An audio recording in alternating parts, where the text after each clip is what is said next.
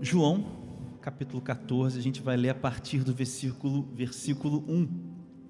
E a partir de semana que vem a gente também vai projetar aqui no vídeo os textos para vocês irem acompanhando. Mas você pode abrir a sua Bíblia aí e lendo comigo. João, capítulo 1.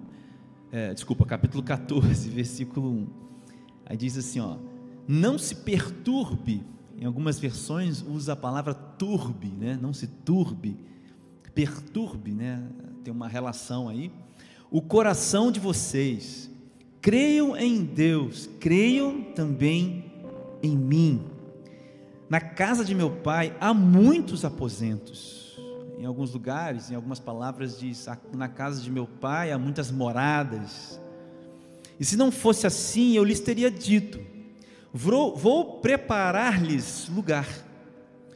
E se eu for lhes preparar lugar, voltarei e os levarei para mim, para que vocês estejam onde eu estiver. Vocês conhecem o caminho para onde eu vou. Presta bem atenção nessa expressão aqui de Jesus. Vocês conhecem o caminho para onde eu vou. Aí, versículo 5. Aí o Tomé disse assim: Senhor, não sabemos para onde vais. Como então podemos conhecer o caminho? Versículo 6. Respondeu Jesus: Eu sou o caminho, a verdade e a vida, e ninguém vem ao Pai senão por mim. A gente vai ler só até aqui. Só até aqui.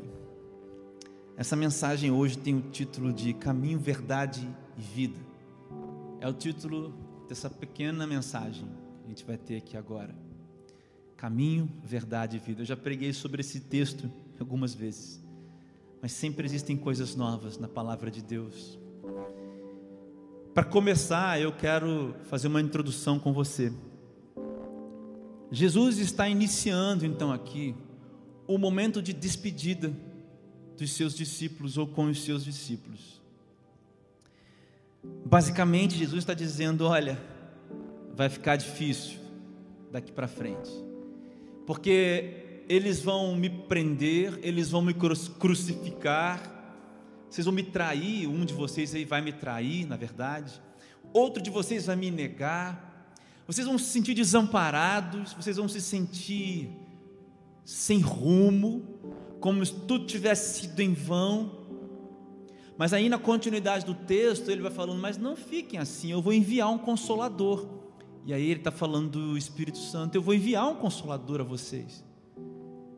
Jesus está falando na, na, continuidade do texto. Aí depois ele começa a fazer uma oração. Se você ler os capítulos 15, 16 e 17 de João, você vai ver isso. A oração que Jesus faz ao Pai por eles. É linda essa oração. Mas aqui Jesus está começando a dizer para eles isso. E sabe, pessoal, a ênfase de Jesus aqui nos primeiros quatro versículos é dizer que ele e o Pai são um. Só para que você entenda que o texto aqui, o foco do, do, do texto, Jesus está fazendo o que? Qual é a ação dele? Fortalecendo os discípulos, dando ânimo. E o que que Jesus usa para fortalecer os discípulos? Qual é?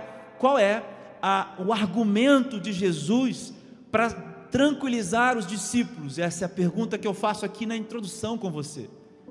O argumento de Jesus para tranquilizar é: olha, eu e o Pai somos um.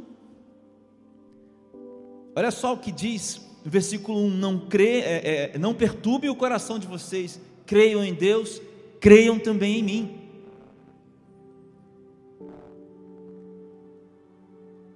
Você entende aqui, o primeiro ponto dessa introdução, Jesus está usando o argumento de que ele e o Pai são um para tranquilizar o coração dessas pessoas. Essa semana eu ouvi no YouTube, gente, uma discussão ao vivo de um pastor conversando com um cara lá, com outro pastor, e esse outro pastor, ele entrou ao vivo na live, dizendo assim: Olha, é, Jesus Deus Pai, Deus Filho e Deus, Deus Espírito não são a mesma pessoa. Deus criou Jesus, Jesus criou o Espírito. Essas heresias são combatidas desde o século 4, século 3. Essas heresias são combatidas. E os, os homens que escreveram para nós o Novo Testamento, e a própria igreja primitiva, o entendimento daqueles homens que Deus usou durante os séculos, e a própria palavra de Deus nos mostra muito claramente que os três estavam presentes na criação, que os três são um e três. O que Jesus está dizendo para deixar esses homens calmos: olha, eu sou um com o Pai.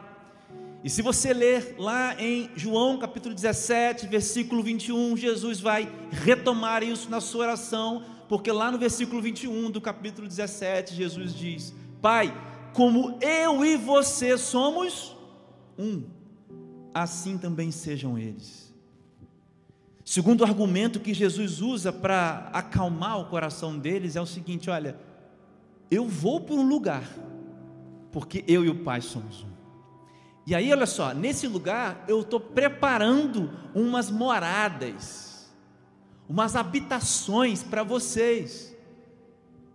Segundo argumento de Jesus é o seguinte: olha, para onde eu vou, vocês irão. Eu retorno e um dia vocês retornarão. O que vocês vão precisar é cumprir a missão que eu tenho para vocês. Então, o segundo argumento de Jesus é fantástico, porque ele está dizendo: tem morada para você, Pedro. Você que vai me negar, Pedro, tem morada para você. Tomé, você que vai dizer alguma coisa daqui a alguns segundos, tem morada para você. Tem morada para você, Tiago. Vai ter morada para você, João, José, você que está vendo aí hoje essa pregação. Coloca o seu nome. É como se Jesus estivesse falando isso. Então, Jesus está se despedindo, informando que algo complicado vai acontecer, um momento difícil, e ele usa dois argumentos para consolar. Ele diz: Eu e o Pai somos um, e para onde eu estou indo, tem lugar para vocês, vocês também irão para onde eu vou. Mas a questão é que essa explicação não convence o Tomé.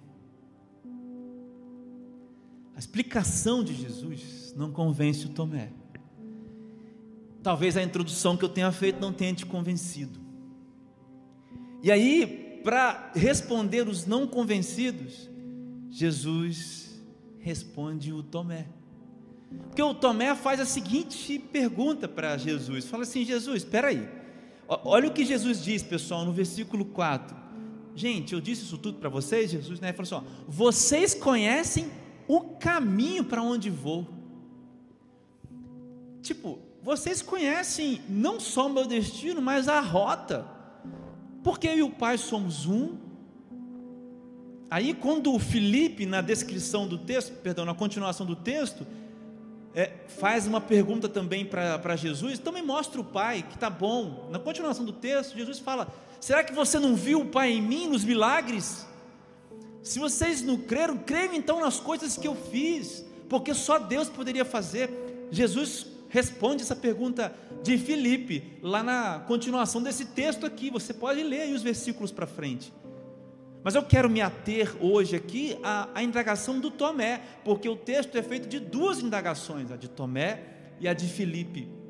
E a de Filipe, que o texto continua nos versículos 7 e 8, tem a ver com eu só preciso ver Deus. Se você me mostrar Deus, está bom. Jesus retoma aquele primeiro argumento para explicar o Filipe. Mas a pergunta de Tomé, ela é uma pergunta inteligente. É, eu, eu gosto do Tomé, porque eu acho que o Tomé ele era sincero. O Tomé fazia as perguntas que a gente às vezes não tem coragem de fazer, porque a gente acha que pode esconder alguma coisa de Deus. Tomé, o que não creu quando Jesus ressuscitado apareceu, o que teve que mostrar, né, o que teve que ver, perdão, as mãos furadas de Jesus ressurreto. Tomé. Disse-lhe Tomé: Senhor, não sabemos para onde vais. Versículo 5. Como então podemos saber o caminho? Porque o Tomé está dizendo assim: peraí, Jesus, se eu não sei o destino, como chegar? Porque para mim, no coração do Tomé, ele queria tomar posse do que Jesus argumentou. Cara, isso é muito incrível, cara. Tá bom, Jesus e Deus são um. Eu creio em Deus, creio em Jesus. Eu tenho um destino no céu. Mas Jesus, assim, eu não sei, não sei chegar nisso. Eu não sei como que você vai chegar nisso, como que eu posso chegar lá. Aí a resposta de Jesus amplia tudo, porque Jesus fala assim: Tomé, eu sou o caminho, eu sou o caminho, eu sou o caminho, entende? José, perdão, Tomé, não é, você não vai ter que morrer de novo, você não vai ter que subir os, o monte lá, chorar, perdão, suar sangue nas suas orações você não vai ter que ser traído como eu vou ser traído por um de vocês. Você não vai ter que subir numa cruz. Esse caminho eu percorrerei para que você percorra o, caminho que eu sou. Tomé, eu sou a verdade. Tomé, eu sou a verdade, Tomé. E Tomé, eu sou a vida. E aí, Tomé, ninguém vai ver o Pai, que é para onde eu estou indo, ó, senão por mim. Talvez soe duro, mas ninguém vai conhecer a Deus se não for por Jesus. Nós não podemos interceder pelos que se foram porque só Jesus pode fazer com que as pessoas conheçam a Deus. Não é o que você faz, não é a quantidade de bondade acumulada na sua vida que vai te fazer conhecer a Deus, não é a quantidade de anos que você viveu fazendo bem, pessoa, bem às pessoas, não é a sua vida certinha na igreja, não é um, um nível de moralidade na sua vida muito bacana, não é o fato de você não fumar, de você não ter uma vida sexual promíscua, não é o fato de você não roubar. Esses caminhos não levam a Deus, só Jesus. E eu quero pensar sobre caminho, verdade e vida. Em primeiro lugar, Jesus diz: caminho, eu sou o caminho. Eu quero, antes de mais nada, dizer que tanto caminho e tanta verdade, tanto o caminho quanto a verdade, as expressões de Jesus usadas no versículo 6, apontam para a vida que Jesus diz. Jesus é o caminho e a verdade para a vida. E é por isso que a gente aprende a primeira coisa sobre o caminho que é Jesus. Veja, na vida existem vários caminhos. Não existe apenas um caminho. Na complexidade da vida existem várias, vários caminhos, é verdade. Você pode fazer várias escolhas. Você pode escolher os seus, é, a sua profissão, com quem você vai se casar, o nome dos seus filhos, se você vai ter um cachorro ou não, se está na hora de você comprar uma casa ou não, comprar um carro, juntar dinheiro, enfim, investir, vender, decisões, caminhos que a vida vai tomando. Mas veja, o caminho que Jesus fala aqui, é, ele diz que é o único caminho que leva à vida que ele está dizendo. É o único caminho que pode apontar para os argumentos que ele usou. E aí eu quero ler com você aqui, não precisa abrir, mas eu quero ler com você Efésios, o que Paulo diz em Efésios. Porque Paulo diz assim: graças a Deus, eu dou graças a Deus, porque vocês foram transportados da onde para onde? Do reino das trevas para o reino da luz. Do reino das trevas para o reino da luz. Então, tirando as decisões que a gente toma na vida, que são enormes, são grandes, eu estou falando de uma decisão espiritual, que, sem sombra de dúvidas, vai vai fazer com que haja consequências em todas as suas outras decisões. Todas as decisões que você tomar, elas estarão condicionadas a essa decisão maior. Portanto, nesse nível espiritual, você tem dois caminhos: trevas ou luz. Reino das trevas, reino da luz.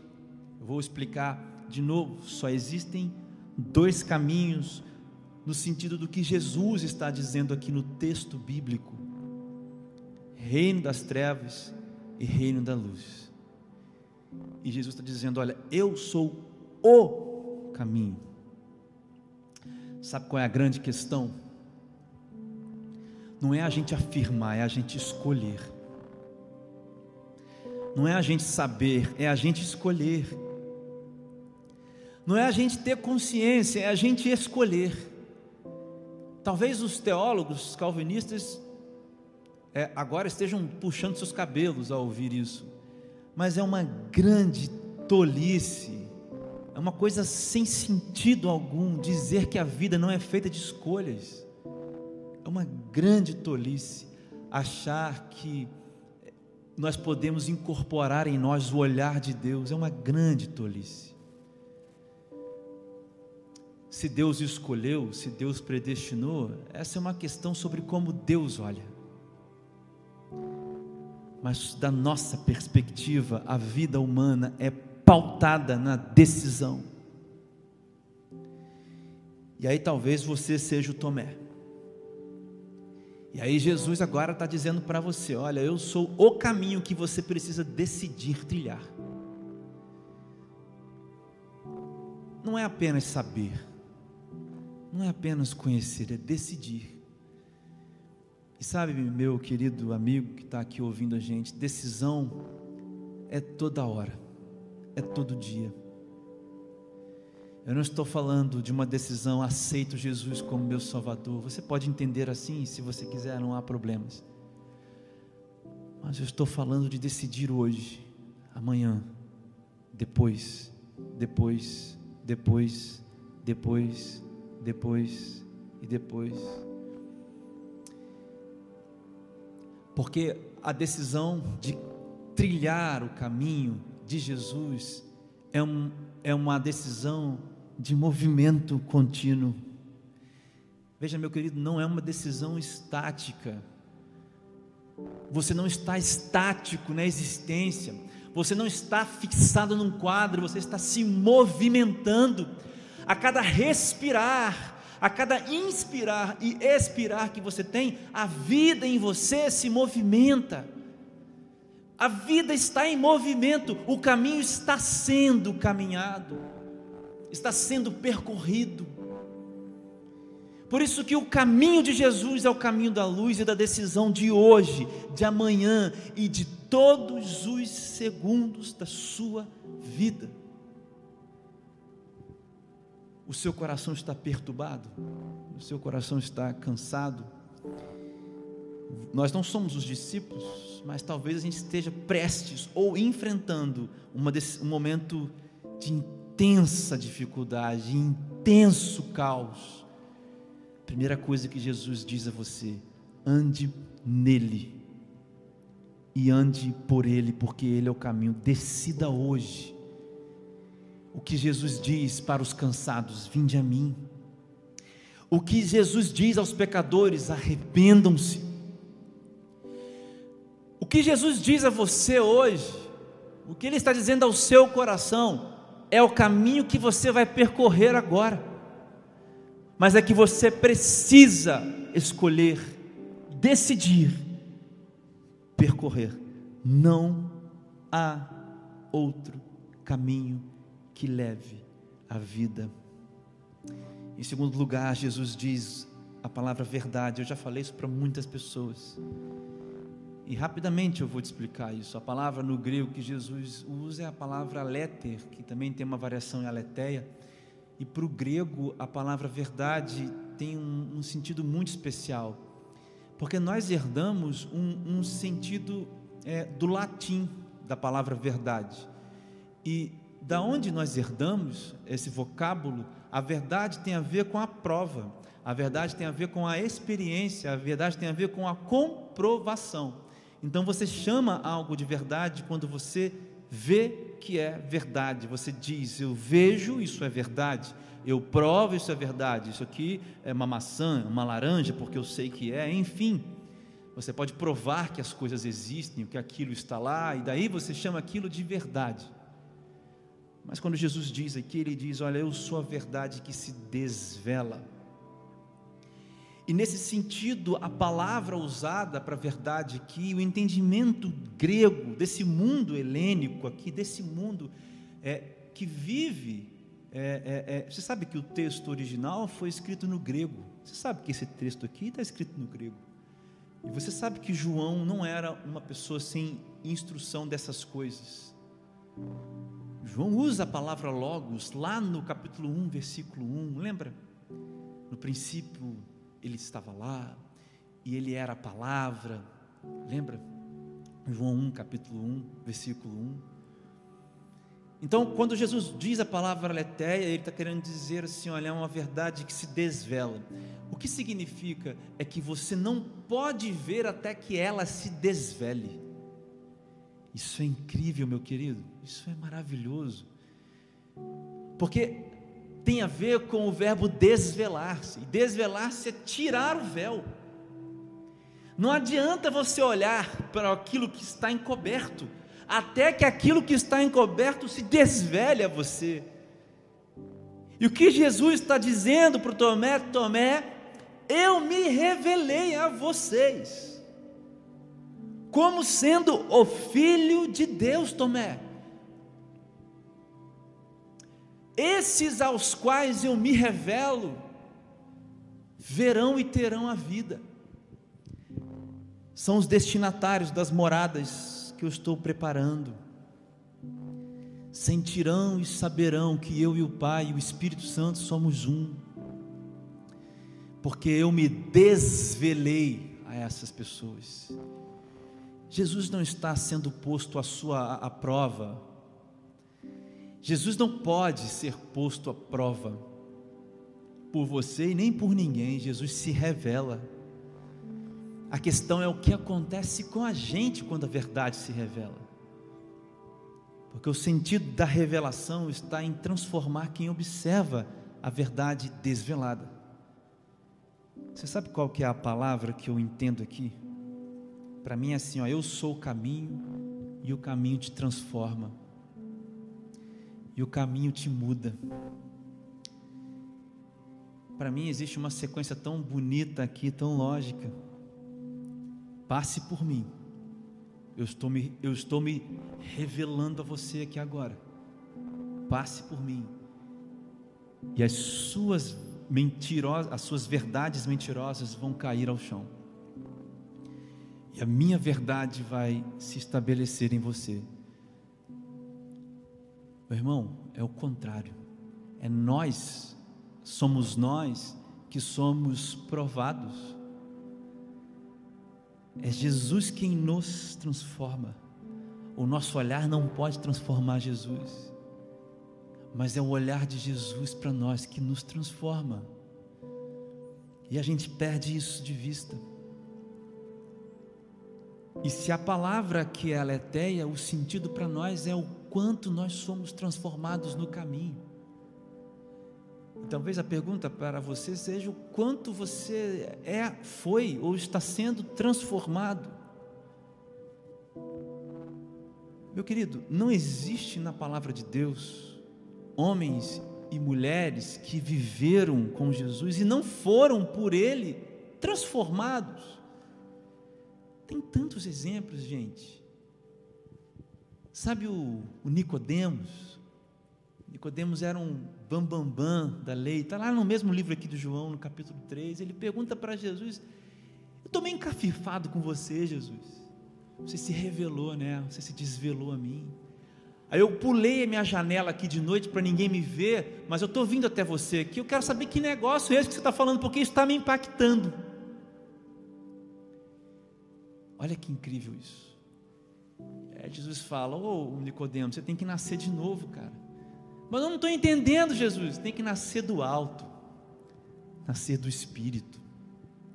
Eu acho essa explicação de Jesus tão incrível, porque o apóstolo Paulo vai dizer isso lá em 2 Coríntios, que a presença do Espírito Santo em nós é o penhor da salvação. Se não me falha a memória em 2 Coríntios. A marca da transformação é a presença do Espírito Santo. E se você se comunica com a verdade que foi revelada, é o Espírito Santo em você, cara. O Espírito Santo ele consola, ele conforta, mas ele também confronta. E cada ação do Espírito Santo em nós está nos transformando. Você entende aqui o caminho? Você entende por que precisa escolher hoje e por que precisa escolher amanhã? Porque a verdade revelada vai te transformando. É o que Paulo fala em Romanos capítulo 12, né? naquele texto famoso dos versículos 1 e 2. Não vos conformeis com o Evangelho, mas andai em constante transformação, mudando-se de dentro para fora, porque essa é a palavra no grego usada lá no texto de Romanos. Mudando de dentro para fora. Qual é a transformação que você precisa hoje. Existe a transformação da obediência. Gente que é desobediente a Jesus precisa ser obediente. Gente que não tem fé que precisa ter fé. Gente que precisa de renovo. Gente que precisa de alegria. Gente que precisa de constância. Eu não sei. Hoje eu não estou falando de ações específicas mas eu estou falando abrangentemente nesse versículo 6 aqui de João capítulo 14. Você compreendeu até agora? Jesus é o caminho que leva à vida. E o caminho é feito de decisões de todos os dias. É preciso decidir andar em Jesus. Porque uma vez revelado a você quem Jesus é, uma transformação acontece em você, porque Jesus olha você. E você, ao perceber o olhar de Jesus a você, e essa tradução desse termo aqui poético é a presença do Espírito Santo em você. Portanto, ao ter relacionamento com o Espírito Santo, você é transformado, eu sou transformado. Isso significa verdade. Isso significa Jesus ser a verdade. Essa é a verdade que liberta. Não é essa frase usada em políticos, tatuado em braços de homens tolos, banais e fúteis, políticos que nós vemos hoje em dia, e a verdade vos libertará. A verdade é Jesus, porque ninguém sai igual depois de Jesus ser desvelado. E o selo, o penhor, o que está penhorado em mim e em você, quando se encontra com a verdade desvelada, é a presença do Espírito Santo. Isso significa a expressão penhor da salvação. É a garantia, sabe de quê? Do próximo termo, a vida. A presença do Espírito Santo é a garantia da vida. Mas desde que o Espírito Santo dirija a sua vida. E por fim, Jesus diz: Olha, eu também sou a vida, Tomé. Eu também sou a vida. Agora, eu quero chamar a sua atenção aqui. Jesus diz essas coisas, e aí fala: Ninguém vem ao Pai senão por mim. Talvez tenha causado confusão na cabeça desses homens, desses discípulos, mas ele está falando de uma coisa tão incrível, na é verdade. Você não concorda comigo? Nossa, eu tenho uma morada no céu. Uau! Não é? Eu tenho uma morada no céu. Caramba, eu vou encontrar Deus, porque Jesus fez o que eu não poderia ter feito. Eu estou entendendo isso. Nossa, eu tenho uma morada no céu garantida por Jesus. E aí, o que acontece é que Jesus é morto, aí ele ele ressurge. Jesus então a, acontece então a ressurreição de Jesus Cristo. Aí ele aparece para os discípulos, ele fala algumas coisas, né? E aí depois ele sobe aos céus, ele diz: Olha, em breve voltarei. E aí a gente fica aqui. E a gente está aqui agora. E o que sobrou para a gente, às vezes o que a gente pensa, o que, que sobrou disso que Jesus falou? Essa vida, que vida é essa? É claro, é lógico que Jesus está falando da vida eterna.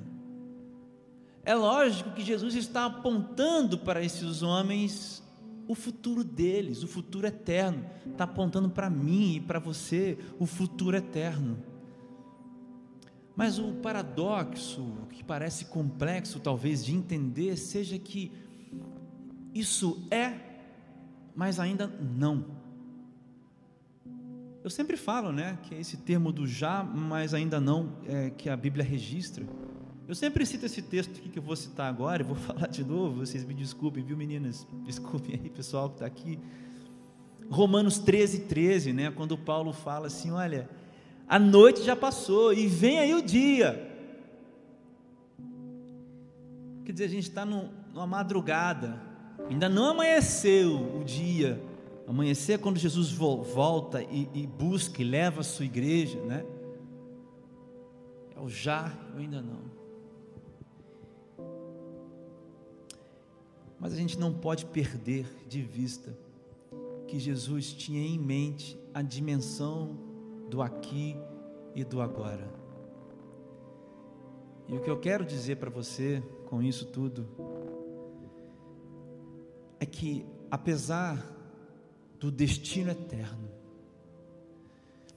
E desse ser o principal argumento de Jesus, nos principais, nos primeiros versículos desse texto.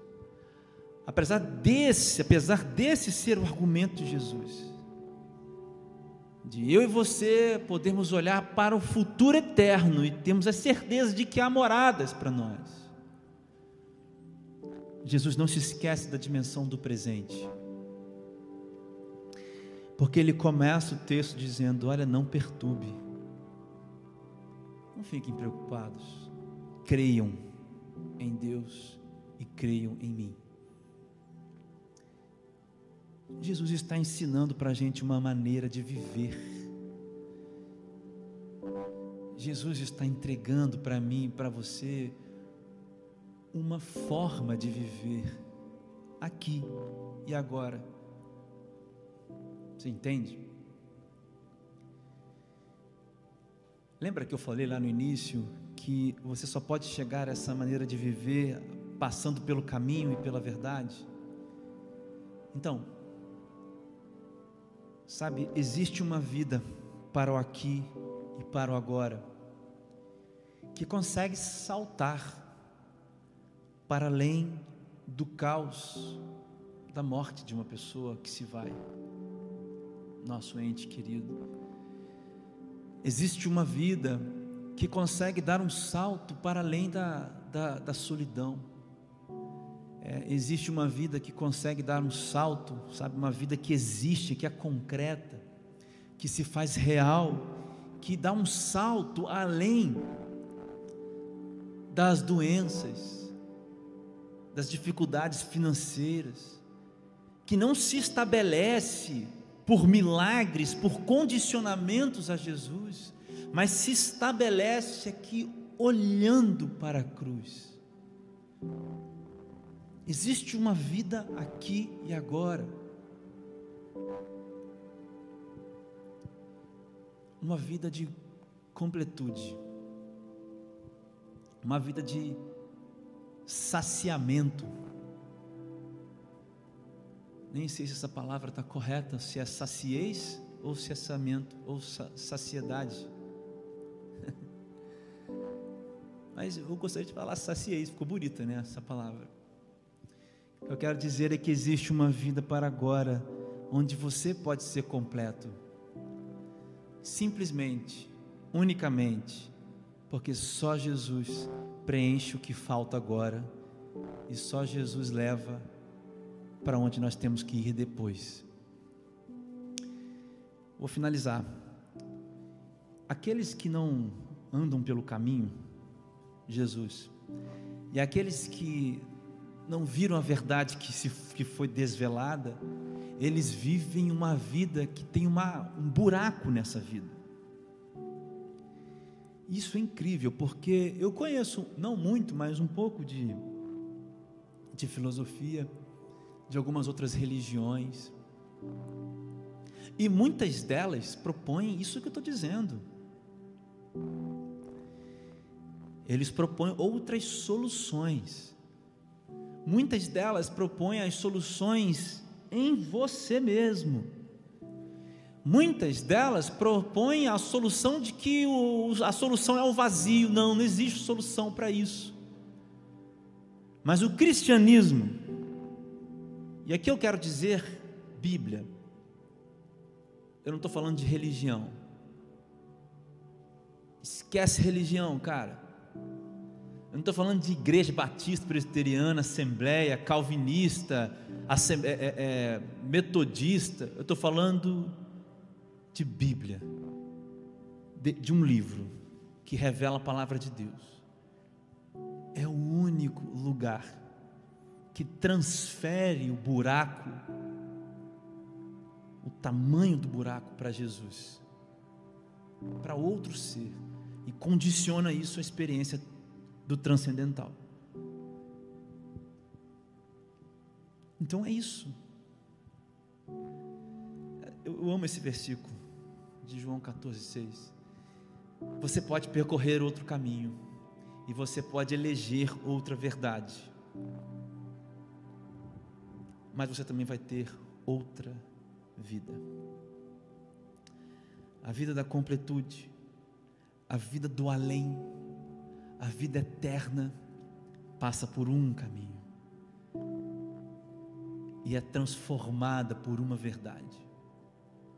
Jesus Cristo te leva a uma vida aqui agora, como eu falei no início, onde as decisões com quem você vai casar, com quem você vai namorar, vai vender, vai comprar, vamos ter filhos agora, filhos depois, vamos a profissão, tudo isso gira em torno de um sentido de vida do aqui e agora. Sabe, o outro passa a ser a imagem que falta no espelho quando você olha no espelho. Sabe, você precisa ver o outro.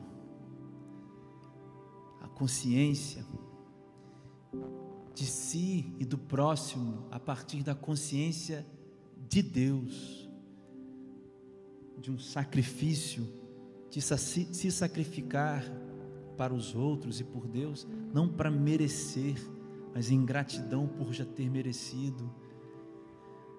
Sabe, eu não sei como é que você está ouvindo aí essa mensagem hoje, mas o que eu quero dizer para você é isso. Se existe um buraco na sua vida, cara, se existe falta na sua vida, é porque a gente tem que realinhar o caminho para que você tenha contato com a verdade que se desvela, para que você viva a vida que só pode vir de um caminho e de uma verdade desvelada. O que, que falta? Como é que você pode responder essa pergunta? Assim, ó. Eu quero eu quero encontrar um emprego ainda não tenho, mas estou confiante em Jesus. Eu estou com Covid, eu estou com câncer, eu estou com alguma doença, mas eu estou feliz em Jesus. Eu perdi alguém, alguém se foi.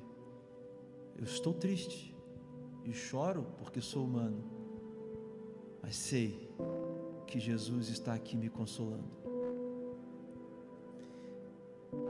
Eu pretendo me casar, pretendo namorar, não encontrei ninguém, mas sei que Jesus tem um plano para a minha vida.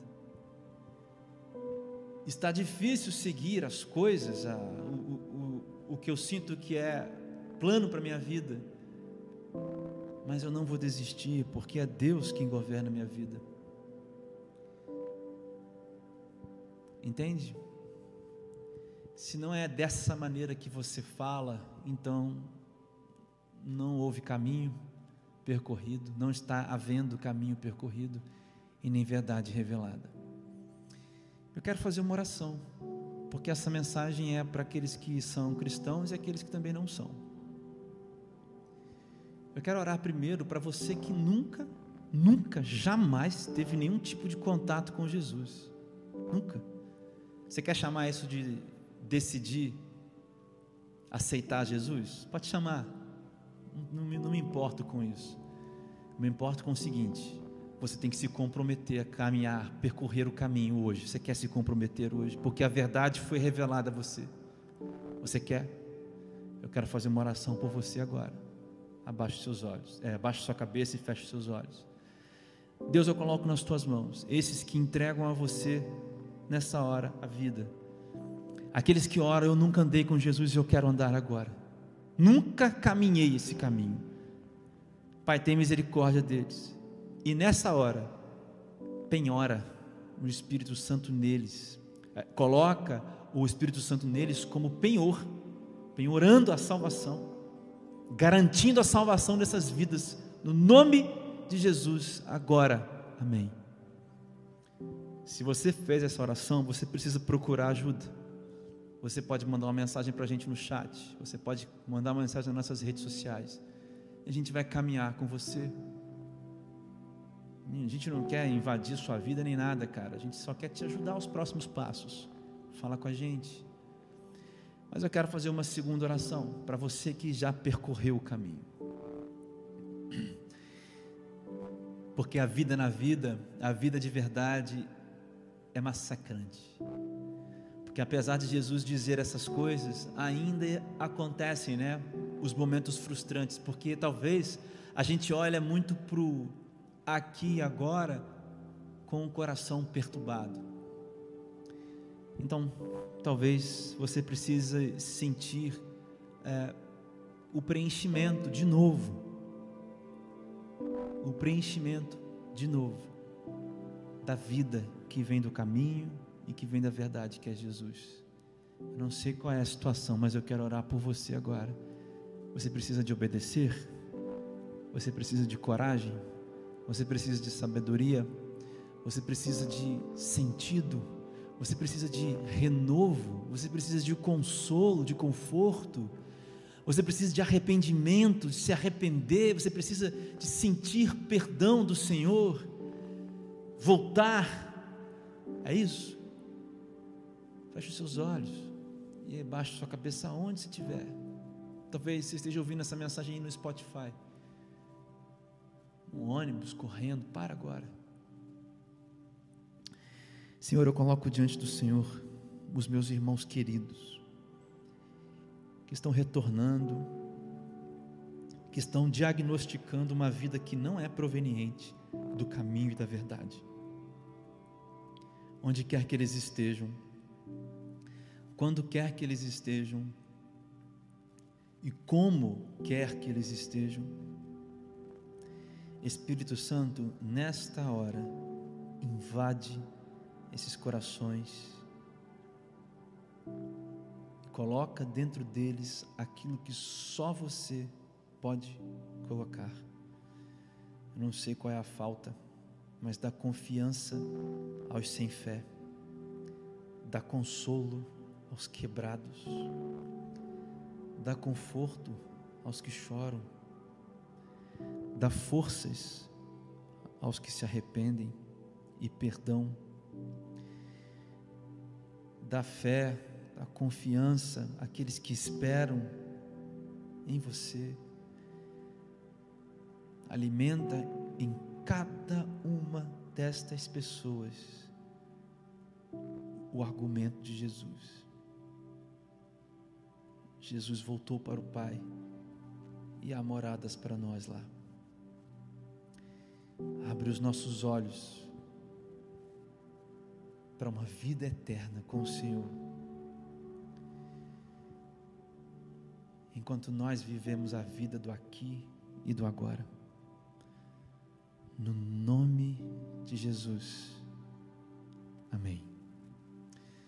Se você fez essa oração e precisa de ajuda também para caminhar, você pode mandar uma mensagem para nós. O interessante é que você não caminhe e que você não ande sozinho. Fala com a gente que a gente pode caminhar junto com você. Amém?